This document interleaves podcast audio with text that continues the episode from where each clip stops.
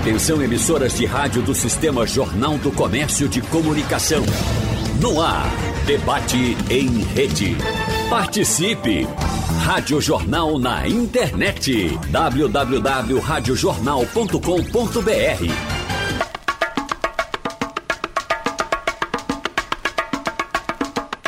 A pandemia da Covid-19 trouxe um cenário desafiador para a economia mundial. Nas diversas regiões do Brasil, indústria, comércio e serviços enfrentaram retração devido às dificuldades impostas pelo novo coronavírus. Mas há empresas, inclusive pernambucanas, que conseguiram superar os obstáculos e prosperar, mesmo em meio aos momentos mais críticos de 2020. E é desse assunto que nós vamos tratar no debate de hoje. Por isso, estamos recebendo aqui presencialmente em nossos estúdios o analista e consultor da JBG e Calado, José Emílio Calado. Doutor Zé Emílio, seja bem-vindo. Bom dia para o senhor. Bom dia, bom dia aos ouvintes da Rádio Jornal. Muito obrigado pela presença. A gente recebe também o jornalista Fernando Castilho. Olá, Castilho. Bom dia, Wagner. Bom dia, Emílio. Bom dia, ouvintes da Rádio Jornal. Bom dia, Adriana. E a gente recebe também, remotamente, a jornalista Adriana Guarda. Como é que está você, Adriana? Tudo bem? Tudo em ordem? Tudo tranquilo. Bom dia a todos. Bom dia. Adriana, vamos começar com informação que você traz no Jornal do Comércio de hoje, na verdade, um texto assinado por você no Jornal do Comércio Online, no jc.com.br, porque trata-se de um retrato que nós podemos ter da situação atual das empresas aqui em Pernambuco. Eu gostaria que você trouxesse uh, de viva voz, Adriana, para o nosso ouvinte, qual é esse relato, o que é que você traz para o leitor do Jornal do Comércio, mesmo que de forma online e agora no rádio também. Então, a gente vai fazer uma série de reportagens né, sobre o balanço empresarial de Pernambuco, que é elaborado aí há 15 anos por José Emílio Calado, que está aí com vocês. E esse balanço, na verdade, Wagner, ajuda a gente a entender um pouco a economia de Pernambuco. Por quê? Porque ele traz uma base grande de empresas e mostra como essas empresas se comportaram ao longo do ano.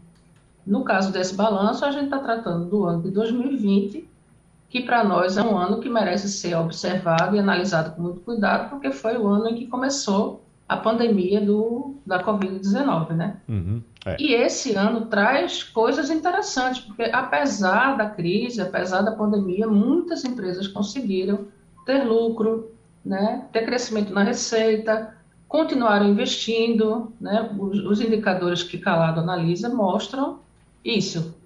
E aí a gente percebe que a capacidade de resiliência e de superação do nosso parque empresarial pernambucano.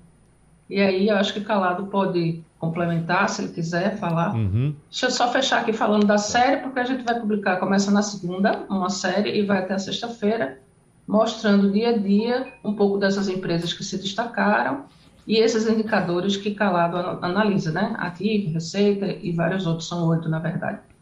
E aí, cada dia a gente vai trazer alguma empresa e mostrando como elas se comportaram diante desses indicadores. Antes- Inclusive setores que se destacaram, empresas que se destacaram. Muito bem, mas Mais ou antes menos isso. de doutor Calado se pronunciar a respeito do assunto, deixa eu ouvir também Fernando Castilho, porque esse levantamento, Castilho, ajuda a ter um panorama da economia pernambucana e de reação das empresas que precisaram viver no limite da pandemia. E nós acompanhamos de perto, você sempre participando aqui com a gente, trazendo as informações do setor, e de fato foi um momento bastante preocupante, né, Castilho?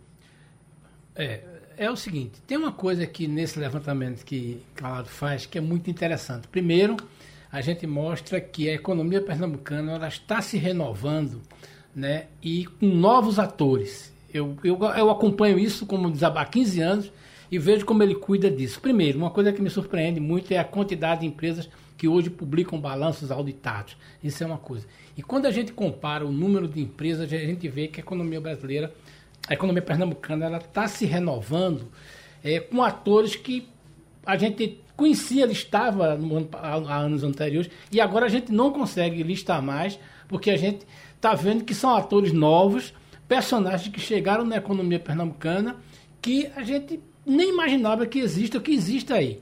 Mas para mim o grande lance, ele vai poder falar melhor isso, é o seguinte: como essas empresas reagiram no ano 2020 e como a performance de algumas delas surpreende, não porque tiveram produtos que eram adequados a, a, a enfrentamento da Covid-19, mas por a questão da aposta em investimento em gestão, a empresa pernambucana se modernizou, mas isso é uma conversa que a gente vai ter ao longo dessa uma hora. Pois não. Doutor é. Calado. Bom, Wagner, Castilho, Adriana, é, eu faço essa pesquisa já há 15 anos.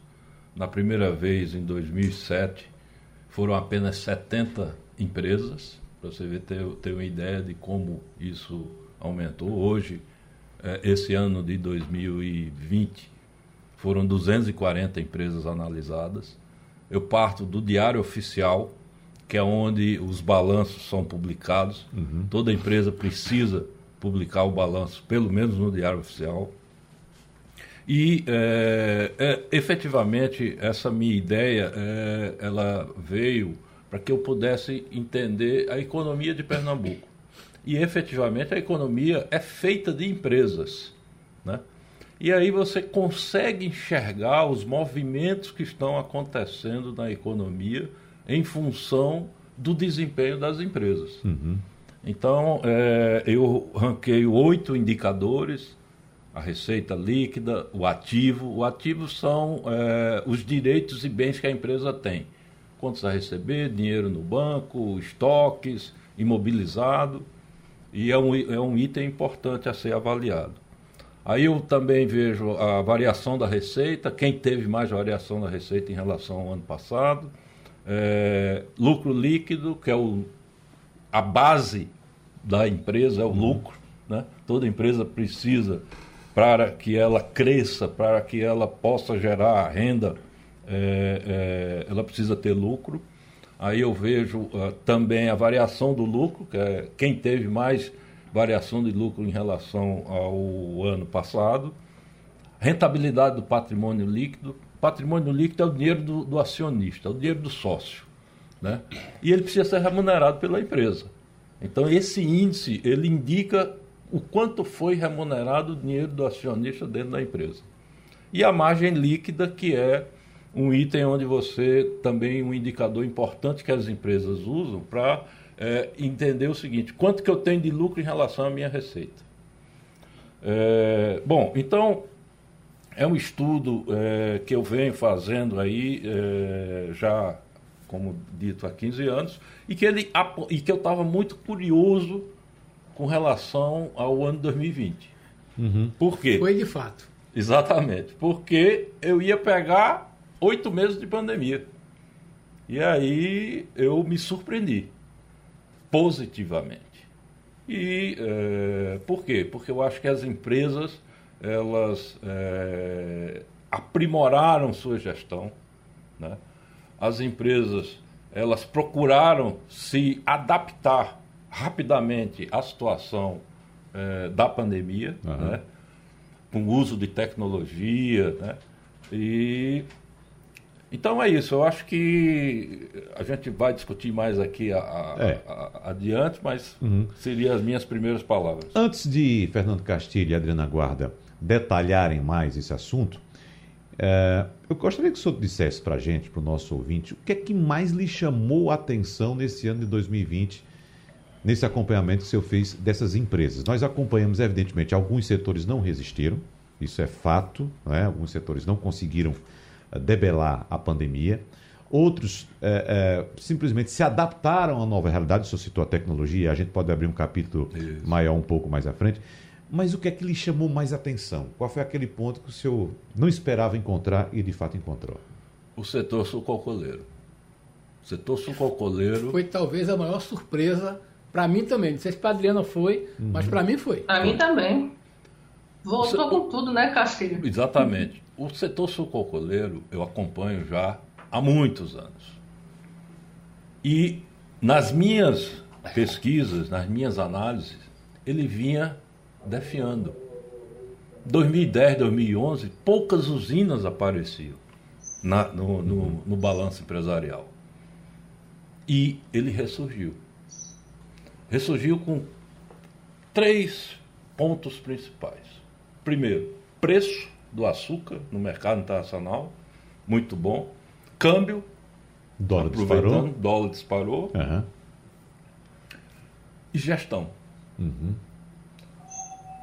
Está havendo nessas usinas, aqui em Pernambuco, uma mudança, primeiro, das. É, da, da, Geracional. Da, das famílias, a, da quem está gerindo, né? A gestão. a gestão. Tam, tem, tem, tem usinas que estão tá na terceira geração, na quarta, na primeira, na segunda. E, e essas usinas perceberam o seguinte: se eu não tiver gestão, eu não consigo competir no mercado. E aí então é, foi uma surpresa boa, porque é um setor empregador de mão de obra. Muita mão de obra, muita cidade do interior de Pernambuco depende dessas usinas. Então isso foi, para mim, um amortecimento muito importante do sofrimento do povo. Uhum. Então acho que essa foi a minha grande surpresa e positiva, né, Castilho? Positiva. Mas quando o senhor fala setor sucro-alcooleiro, a gente naturalmente já associa, por exemplo, a pandemia ao álcool, né? O uso de álcool. A pandemia, não é, não é bem por aí, mas a pandemia abriu algum mercado novo para o setor sucroalcooleiro? O que, veja só, aí é por isso que eu digo que, que essa, essa, essa pesquisa que eu faço, ela dá indicadores interessantes. Se você pegar as empresas de distribuição de combustível, elas tiveram redução de receita. Tá aqui, eu tenho, eu até tinha anotado aqui, uma teve redução de 10% e outra teve redução de 23% na uhum. receita. Lógico. Isso 2020. 2020. Uhum. Sim. Porque Por houve redução. Por causa da pandemia. A, a parada geral. Exatamente. É, houve redução. Da, é, da pandemia. Uhum. Só que tem um ponto aí que é o seguinte: as usinas elas começam a, a, a safra entre setembro e fevereiro.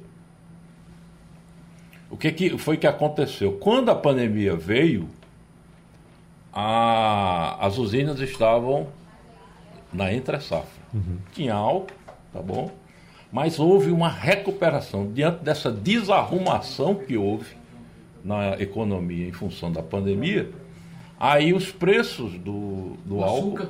os preços do açúcar subiram e os preços do álcool também subiram um pouco. Só que as usinas elas é, fazem um mix do seguinte: se você está com um preço do, do açúcar melhor, se o preço do açúcar está melhor, então ela faz mais açúcar do que álcool. Uhum. Entendeu? Entendi. Aí você consegue. É... Clube do bilhão, como foi tratado, não é isso? As empresas é. que tiveram as maiores receitas líquidas no ano de 2020. Em primeiro lugar, não vou começar pelo primeiro lugar, não. Vou começar lá por baixo para gerar um pouco de expectativa. De né? expectativa, né? Exatamente. Deixa eu começar aqui a partir do sétimo lugar, certo? Que tem a Petroquímica Suape. Depois, em sexto lugar, vem a, a empresa Votorantim. Aí, a partir do quinto lugar, nós temos Hospital Esperança, com 2 bilhões 318. Compesa, em quarto lugar, com 2 bilhões 350. Indorama, em terceiro lugar, com 3 359. Em segundo lugar, a Chesf, com 6 bilhões 656. E em primeiríssimo lugar, a maior receita líquida de Pernambuco em 2020 foi da CELP, Companhia Energética de Pernambuco, com 6 bilhões 862 milhões de reais. A Adriana Guarda chama a atenção que a gente estava fazendo inclusive uma comparação aqui com o ano de 2019 e todas essas empresas tiveram aumento de receita no ano de 2020. Claro que algumas delas têm relação direta com a pandemia, né? Houve mais consumo de energia, houve mais demanda por hospitais, houve mais demanda por cimento. A gente acompanhou aqui a inflação durante a pandemia do cimento, né, Castilho? Foi. O ano passado aqui, de materiais de construção como um todo. Mas, Adriana, por favor, fique à vontade. É interessante ver isso, porque a gente tem uma ideia de, quais são as nossas grandes empresas, né, Wagner, no Estado. Quais são as nossas gigantes e como elas se comportaram e calado, inclusive, em uma arte que ele coloca, ele coloca o clube do bilhão e coloca o ativo do lado. Uhum. Quando você vê, repara, esse ativo, você vai ver que são mais ou menos essas mesmas empresas é que estão nessa posição, né? É Porque é o dinheiro que elas têm em caixa, pra, é, dinheiro para gastar de ativos, de bens, né? E aí, essas são as nossas gigantes, por assim dizer. Tem umas empresas aí que mudaram de nome, né? Às vezes as pessoas não conhecem. A Indorama é a MG, que foi vendida para um grupo tailandês, né? Ela entrou aí em crise e foi vendida. Aparece aí A Citep continua com o mesmo nome, mas também foi vendida por um grupo mexicano, né, Alpec, e a Citep cresceu muito depois dessa venda, ela foi vendida pela Petrobras a essa empresa, e depois disso ela deslanchou, cresceu, tem um potencial muito grande, e está aí no meio dessas, desse clube do bilhão, que realmente é muito interessante. É, eu queria destacar, Adriana, só para completar o que você disse. É, hoje a Petroquímica Suap e a Citep são do mesmo dono. E quando a gente soma, veja como é a coisa, a, a, a, essa empresa mexicana, a PEC, entrou e deu uma revigorada na empresa. Né? Ela cresceu para quase 2 bilhões de faturamento, a Citep já tem 1 bilhão e meio, ou seja, essa empresa que, é, que foi criada como a, a Petroquímica Suap, hoje, juntando com a, com a sua coligada, já fatura mais de 3, quase 3,8 bilhões, né, que é o faturamento. Agora, tem uma coisa, Adriana, que me chamou a atenção, sabe, foi, foi o crescimento, uhum. por exemplo, no caso do Hospital Esperança, que a gente sabe que é um grupo, é um grupo de hospitais, mas me chamou a atenção duas coisas aí que, que Calado pode explicar melhor. Uhum. A questão da PPP, Adriana. Por exemplo, enquanto a Compesa hoje tem um, um, um ativo, né, de 8,7 bilhões, a, a, a, BK, BRK. a BRK já tem o equivalente a 1,7. Ou seja, aquela história de que o parceiro privado já bota dinheiro muito forte. Se a gente olhar direitinho, é o seguinte: enquanto a empresa que é contratante, que é a Compesa, tem um ativo de 8,7 o novo parceiro já coloca 1,7. Ou seja, a BKR está botando dinheiro na Compesa e está ampliando os seus negócios. Ah. Então, é um fato novo que isso, essa empresa não existia em Pernambuco. E um outro fato que me é. chamou a atenção é a chegada da ENA, que é a nova dona do aeroporto. Do, do aeroporto. Do aeroporto. Ô, ô Castilho, só um parênteses aqui. A BRK, com esse crescimento de aporte, inclusive, o que é que isso pode representar em relação à Compesa? Significa que ela tem bala na agulha para investir em outros projetos. Por exemplo, a, a, a, a, BRK é uma empresa que é controlada por um grupo canadense que está investindo forte no Brasil. Então, esse movimento, a Adriana pode me ajudar nisso, esse movimento do governo do Estado em querer fazer novos contratos de PPP, significa que a BRK é um parceiro que pode chegar pesado, porque ele já tem estrutura. Tá entendendo? Então, por exemplo, o governo vai lançar uma outra PPP, serão mais duas PPPs a partir desse novo marco de saneamento. Eu acredito que eles vão entrar muito pesado, né? Porque eles têm bala na agulha para fazer investimento. Então, é a, é a Compesa com parceiro, porque, diferentemente dos outros estados, Pernambuco não está pensando em vender a Compesa. Pernambuco está engordando a Compesa para ser uma empresa. Uhum. Então é isso aí. Mas a Adriana pode até dar uma. Adriana, é isso mesmo, Adriana? Pode... Adriana. É isso mesmo. E assim, esse lugar da Compesa aí lá para cima é exatamente isso, né? Os investimentos no saneamento, na PPP de saneamento. E fizeram ela ficar aí bem gordinha e estão transformando esse estado, né? Se você olhar em alguns lugares, você já vê. Na verdade, é a região metropolitana? Jabotão está com saneamento assim bem encaminhado. É bem interessante ver como isso funcionou, deu certo. E a BRK aí que continue fazendo outros projetos e injetando recursos. E certamente nós temos um, um, um amplo campo aqui para a BRK atuar, né? Atuar. Por exemplo, Exatamente. eu não Muito, sei... Eu, nossa. Pois é, em termos de saneamento, inclusive, Adriana Guarda, eu não sei como é que está agora, mas até há poucos anos atrás, eu digo isso dois, três, quatro anos atrás, Jaboatão era um município que tinha apenas 7% de cobertura de água e esgoto. Hum. 7%, doutor é. Calado. Veja só, então tem aí um amplo tem campo para trabalhar, tem né? Espaço, Fique é. à vontade, por favor. Tem, é, é, eu queria tocar num aspecto aí que Castilho levantou sobre Petroquímica Suap, Indorama e Citep. Em 2015, eu acho que a Adriana lembra, 2015, eu acho, não, acho que foi 2016, eu comentando o balanço 2015. E 2015, vocês devem lembrar que é o ano da Lava Jato. Isso. Pronto.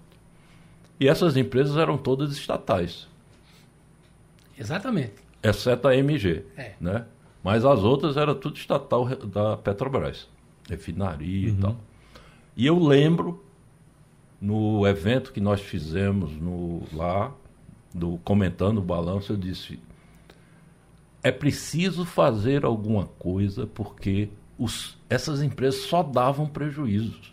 Eram prejuízos enormes. As estatais. Essas. 14, 15, 16. Citep, Petroquímica Suape. A refinaria que era. MG, refinaria separado. que era, era já, naquela época ainda era separada da Petrobras, ela era uma controlada. Então a gente, quando eu olhava os, o- o- os prejuízos que as empresas tinham, oito estavam em swap. E eu, naquele tempo, eu acho que a Adriana lembra disso. Ela sofreu muito com essa cobertura. Eu É. Lembro, lembro. Ave Maria. Porque eu disse, tem que ser feito alguma coisa, porque senão nós vamos perder todos os investimentos em swap. Graças a Deus foram feitos. E aí a iniciativa privada provando que ela sabe gerir, que ela tem gestão. Então, salvou. Quantos empregos foram salvos, né, Castilho? Eu acho que a Adriana pode dar um depoimento que eu digo que a Adriana é a maior especialista em swap que a gente tem aqui no jornalismo pernambucano. Porque ela cobriu. Rapaz, com- sabe o que eu diria, Castilho? O que falta salvar é a refinaria Abreu e Lima agora, né? É verdade. É a última que falta. Mas na hora que Apareceu- aparecer para essa daí, essa vai ser outra que vai disparar. Porque, gente, a gente precisa É- é de, de, diesel, né? A gente precisa de gasolina. É. A gente precisa desses combustíveis e essa refinaria está muito devagar. É, Só agora, está funcionando a metade. qual é a né? Tem perspectiva? muito o que fazer ainda. Para Adriana e para Castilho, qual a perspectiva de aparecer o interessado na refinaria Abreu Lima? Se estamos acompanhando uma transformação planetária, né, o mundo buscando fontes alternativas de energia, e será que, inclusive, o sobrepreço né, da refinaria, da construção da refinaria, será que vai daqui para frente aparecer algum interessado, Adriana Guarda? Eu acho que ainda teria interesse, Wagner. Depende das condições de venda aí. Eles não vão poder aplicar o preço que eles, de construção, jamais eles vão ter pelo, e vender pelo preço de mercado, perdendo muito dinheiro, como fizeram com a Citep, né? Essa refinaria custou 20 bilhões de dólares, minha gente. Foi a refinaria mais cara do mundo. E ela nem é a maior refinaria do mundo, é moderna, mas nem é a mais moderna também. Então, para vocês terem uma ideia, jamais eles vão vender por isso, eles vão vender pelo valor do mercado. Mas assim, eu acho que o, o petróleo ainda tem um tempo aí pela frente. O Nordeste precisa muito de diesel. A gente tem uma refinaria de diesel. Falta, eu acho que está faltando aí é a conta que não está fechando, que não está interessando aí aos compradores. Alguma coisa aí na venda não está interessando, mas que ela é interessante é. Eu acho que só para complementar o que a Adriana está dizendo é o seguinte: tem a ver com a questão do monopólio. Aquilo que a gente vem debatendo no noticiário, no Passando a Limpo, né, nos nossos debates.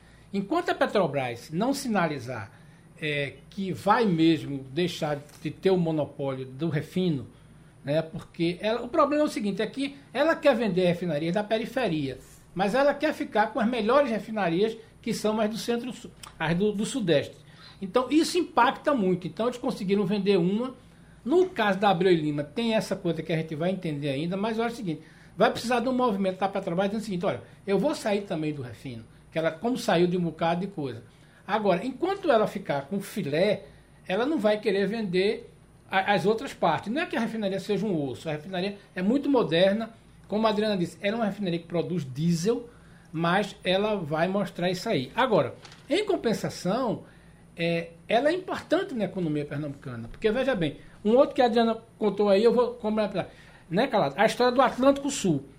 Eu acho que, que Do estaleiro. o É. Estaleiro Atlântico Sul. O Estaleiro Atlântico Sul é a 12 empresa de Pernambuco em ativo, Em ativo, é. com 2 bilhões, mas é uma empresa que está se recuperando, não é, Adriana? A, a gente fez uma matéria outro dia mostrando que ela vai se especializando agora em reparação de navios, construção de peças, e ela chegou no fundo do poço, ela chegou a ter 40, ela já chegou a ter quanto, qual foi o número máximo de funcionários que a- a- o Atlântico Sul teve, Adriana? Te lembra? 11 mil. 11 mil e chegou um tempo que ela tinha 48. E ela hoje já tem 500 e está chamando. E, e eu fiz uma matéria que é bem interessante, é o seguinte. A, a presidente do Estaleiro Atlântico Sul, ela disse, nós estamos ligando de novo para os nossos soldadores. Essa semana ela publicou uma foto que a empresa já tem 500 funcionários. O Castilho, só um parênteses também. Essa notícia é muito boa. É. É muito É boa. ela já tem, é. ela, ela já tem mais de 500 funcionários e ela a coisa que me emo- é, a, a gente está na profissão há muito tempo, mas tem coisa que emociona a gente. A frase dela para mim foi perfeita. Esse Castilho, nós estamos religando para os nossos antigos funcionários. Nós já ligamos para 400. Ou seja, eles têm o cadastro dos caras que eles demitiram e estão chamando para fazer. Esses caras, inclusive, foram treinados. Foram treinados. Ela disse, a gente gastou é. muito dinheiro. Esse caso é interessante. E ela voltou em ativo. Claro que está com dificuldade. Mas eu queria pegar uma, uma pergunta aqui com o Nicolás sobre o seguinte. Hum. Eu queria que você falasse muito da gestão. É, esse é um tema que é muito é. caro, eu gosto muito. Como é que você vem analisando a gestão dessas empresas de Pernambuco? Que, qual é o perfil que você tem conversado quando você lê esses balanços? É, é um excelente ponto aí que você colocou, é, Castilho, com relação a essa questão. Toda empresa, para ela poder ter um desempenho financeiro adequado, ter lucros e tudo, é preciso ter gestão. Tá? E gestão, a gente, quando é, fala, nós temos três pontos principais. Primeiro, pessoas. Sem pessoas não acontece nada. Né? E aí, pessoas você tem que ter pessoas capacitadas para poder é, conduzir a empresa.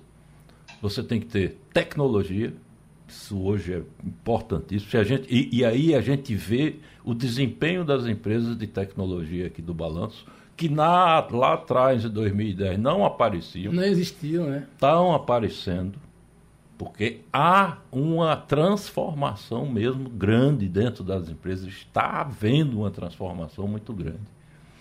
É, e processos né, dentro da empresa. Você ter processos adequados, você ter controles adequados. Então, essa transformação ela está ocorrendo e as novas gerações que estão assumindo as empresas, elas estão com é, muito mais é, intensidade nesses, nesses três pontos aqui.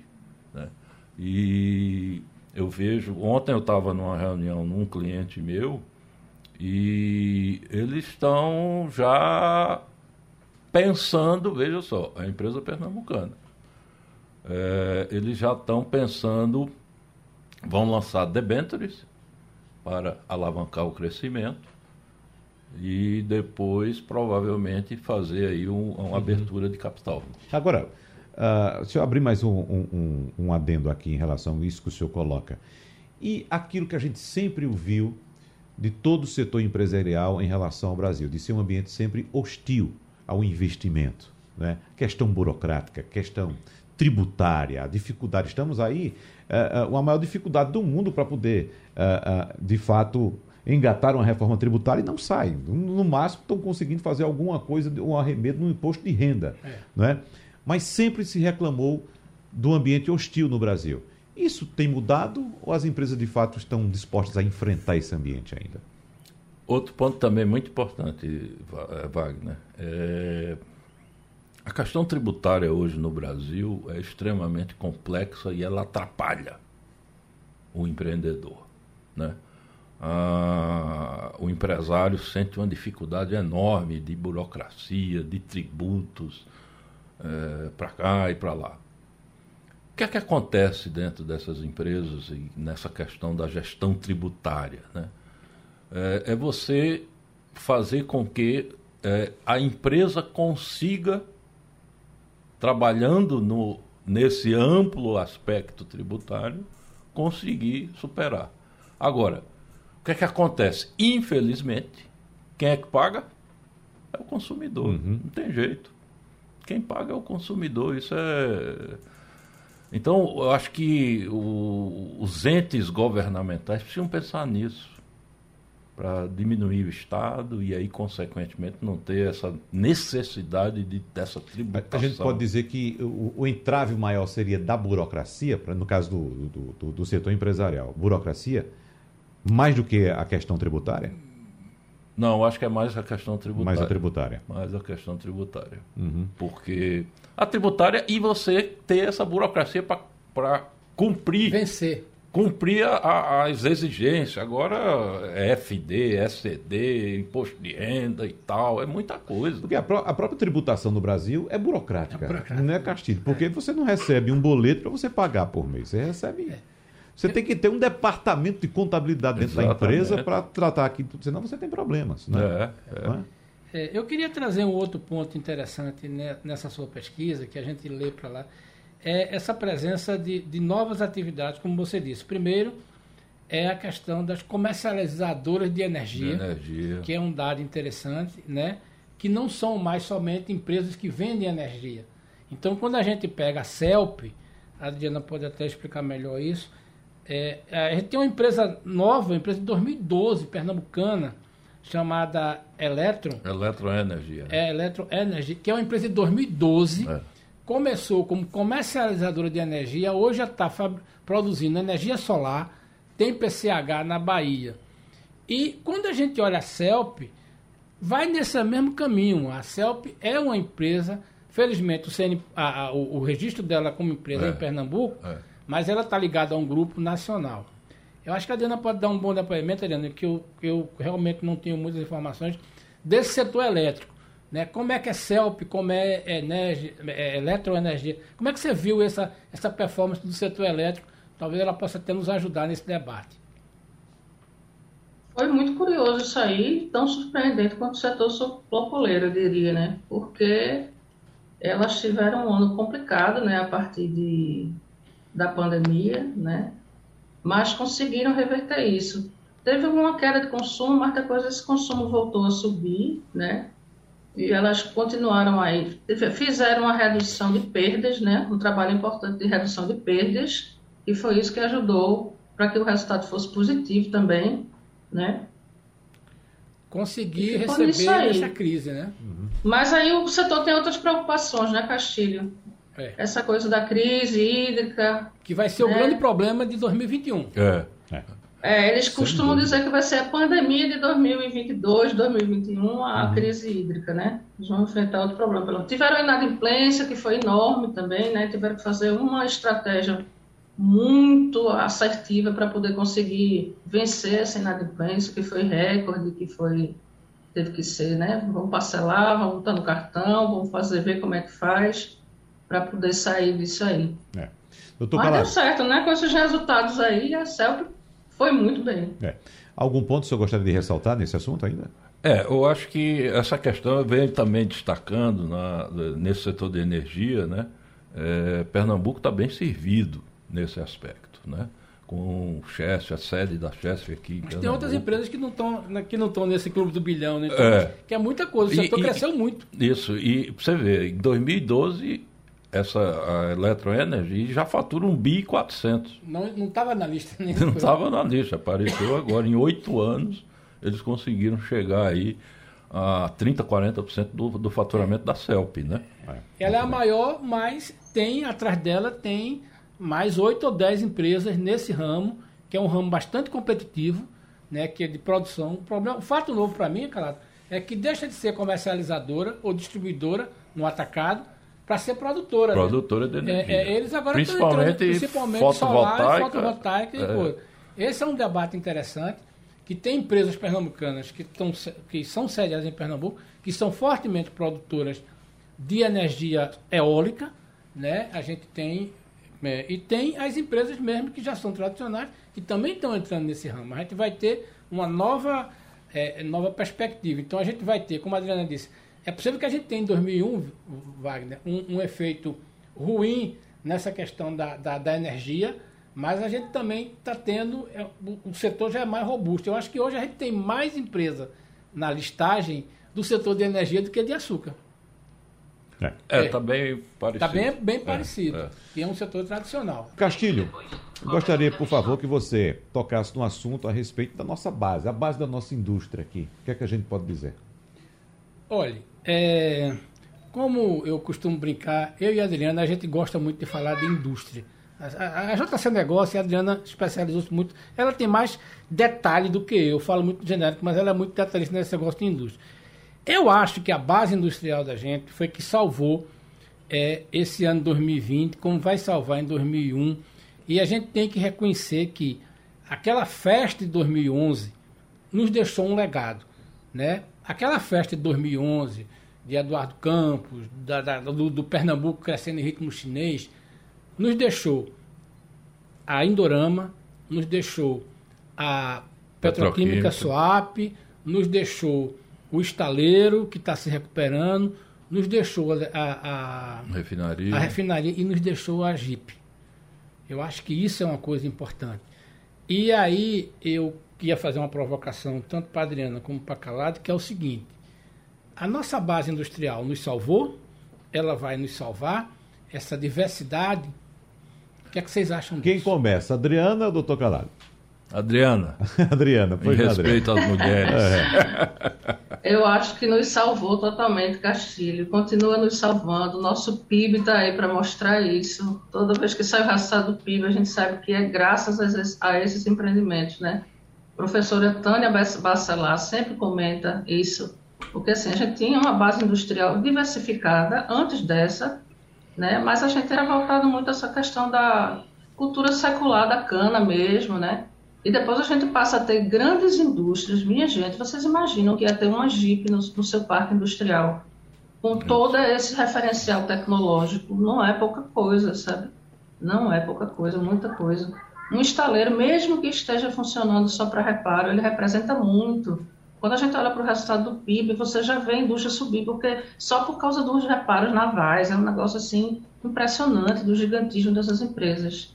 Citep, Petroquímica Suap, são grandes companhias, hoje movidas por os maiores players do mundo. Esses caras que estão aqui, esses mexicanos, não são de brincadeira, não. Eles são gigantes mundiais. Então a gente está um parque industrial muito bem servido, muito bem servido, de fazer inveja a muitos estados do Brasil. E é esse parque que nos mantém aí vivos, sabe? Porque gente, o consumo das famílias é muito pequeno. Né? A gente tem um, um, uma, um desemprego altíssimo, uma renda baixa, né? E o PIB é o quê? É, é, o consumo das famílias ou o investimento. A gente está vivendo pelo lado do investimento, que são essas grandes empresas. É por isso que às vezes a gente diz, ah, meu Deus, o Pernambuco está com um emprego lá embaixo, como é que o PIB cresce? Cresce porque essas empresas continuam crescendo. Sabe? Mesmo que elas não estejam contratando, elas estão ali produzindo, exportando, vendendo. E elas estão nos salvando, sim. Uhum. É, exatamente. Continue aí, apareçam outras. É, exatamente, Adriano. Tanto é que, por isso que eu coloco a, a, a, na pesquisa, das 50 que eu sempre ranqueio, entre 20, 21, 22 fica nessa média, são indústrias. Então, isso é, é um fator importante que a gente vê e que efetivamente você esqueceu de falar aí do polo cervejeiro lá em Igaraçu. Você... Que é fortíssimo, né? Exatamente. Você é tem, todo, tem né? a, a, a, a, Moura lá em Belo Jardim, né? Você tem o polo industrial lá de Paulista, que está se reerguendo com a empresa que foi instalada lá, a Sandene, e que ela aparece no meu ranking também. Então, Pernambuco está efetivamente bem servido nessa questão industrial e, para mim, indústria é motor de desenvolvimento. Uhum. O senhor falou aí Igaraçu, falou Paulista, mas falou também Belo Jardim. Eu queria saber qual a, qual a tendência hoje desse polo industrial, dessa base industrial eh, pernambucana aumentar? É de fato concentração na região metropolitana ou há possibilidade de imigração para o interior também? É, você vê que o governo, ele é, muito inteligentemente, ele está fazendo com que você avance para o interior, né? Você tem a, forçando mesmo. Forçando. Você tem. A, esquecemos de falar da, da, da, do polo aqui indo até Gravatar, e você chega lá, pega algumas indústrias de, de, chocolate. Né? É, que é a maior indústria de chocolate do Nordeste, que é a do grupo Mondelez. Exatamente. Que começou fabricando sonho de valsa e hoje tem uma linha de mais de 30 produtos que a gente só vê. Aí você vê a Capriche. Pronto, a Capriche é. ali em Moreno, é. né? Então essas indústrias, é elas terminam tá brigando, atraindo. É, que está brigando com a, com a ex-mãe dela, é. que é o grupo M. Dias Branco. Então, porque a Caprice é o seguinte, a Caprice, é, o dono da Caprice vendeu para M. Dias Branco e montou a Caprice. E ela está crescendo no volume tá crescendo. maior. Do que ela já aparece aqui no Ela já aparece. É. Ela já é. aparece. Agora, doutor Calado, faltam dois minutos para a gente encerrar. Está rápido, é dura, dura, é bem rápido. É brinco, é, uma hora passa. Eu queria que o senhor abrisse também aqui um espaço para a gente falar um pouco a respeito de tecnologia. Eu queria saber como é que a tecnologia ajudou as empresas pernambucanas a atingirem esses resultados, que a gente sabe muito bem que durante a pandemia o Brasil foi obrigado a fazer uma imersão tecnológica, desde nós, pessoas físicas, até grandes empresas. Então, se a gente não fizesse isso, a gente parava. Por exemplo, aqui a gente teve que fazer para poder trabalhar. Né? E as grandes empresas? Qual foi a importância da tecnologia nesse é, processo? Você vê aí também, novamente, o meu estudo, ele, ele percebe o que está acontecendo na economia. Essas empresas de tecnologia, elas estão sobressaindo. Né? Ah, eu, Elas antes, começam a aparecer no ranking. Exato, antes aparecia um ou duas, não. Esse ano já apareceram, acho que umas oito ou dez empresas de tecnologia.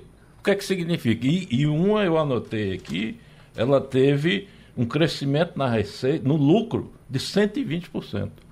Então, o que é que isso indica? indica não é faturamento, não, é, é lucro. Lucro, lucro, lucro. Empresa de tecnologia. Então, isso indica claramente o seguinte: é, todos estão olhando esse aspecto tecnológico porque é primordial fator de competitividade. Quem não tiver, qual empresa que não tiver uma tecnologia avançada, ela perde e vai perder competitividade. Muito Eu só queria completar essa informação o seguinte, no, na, na cobertura da, da, da, da Covid, a gente viu como as empresas foram atrás de tecnologia. Como se diz, as empresas de Pernambuco também avançaram muito na questão do e-commerce, do, do, do, do, do, da venda né, pela internet. Pela internet. Os próprios shoppers mesmo, o grupo JCBM avançou cinco anos, como eles dizem mesmo, nessa questão do e-commerce, da robustez do e-commerce hoje. E não foi uma coisa só do, do, do varejo. A indústria também foi junto foi e junto. as outras empresas de energia também foram juntos. Para a gente fechar, Adriana Guarda, mais detalhes no Jornal do Comércio no jc.com.br, não é isso? É isso. Vamos, vou convidar aqui nossos ouvintes para acompanharem a série de reportagens que começa na segunda-feira no Jornal do Comércio e segue até sexta-feira. Detalhando um pouco mais essa questão do balanço empresarial das empresas em destaque. Muito obrigado, então, aos jornalistas Adriana Guarda, Fernando Castilho e também ao analista e consultor da JBG Calado, José Emílio Calado, pela participação no debate de hoje. Muito obrigado pela presença de todos e você que nos acompanha. Muito obrigado e até lá. Sugestão ou comentário sobre o programa que você acaba de ouvir, envie para o nosso WhatsApp 99147 8520.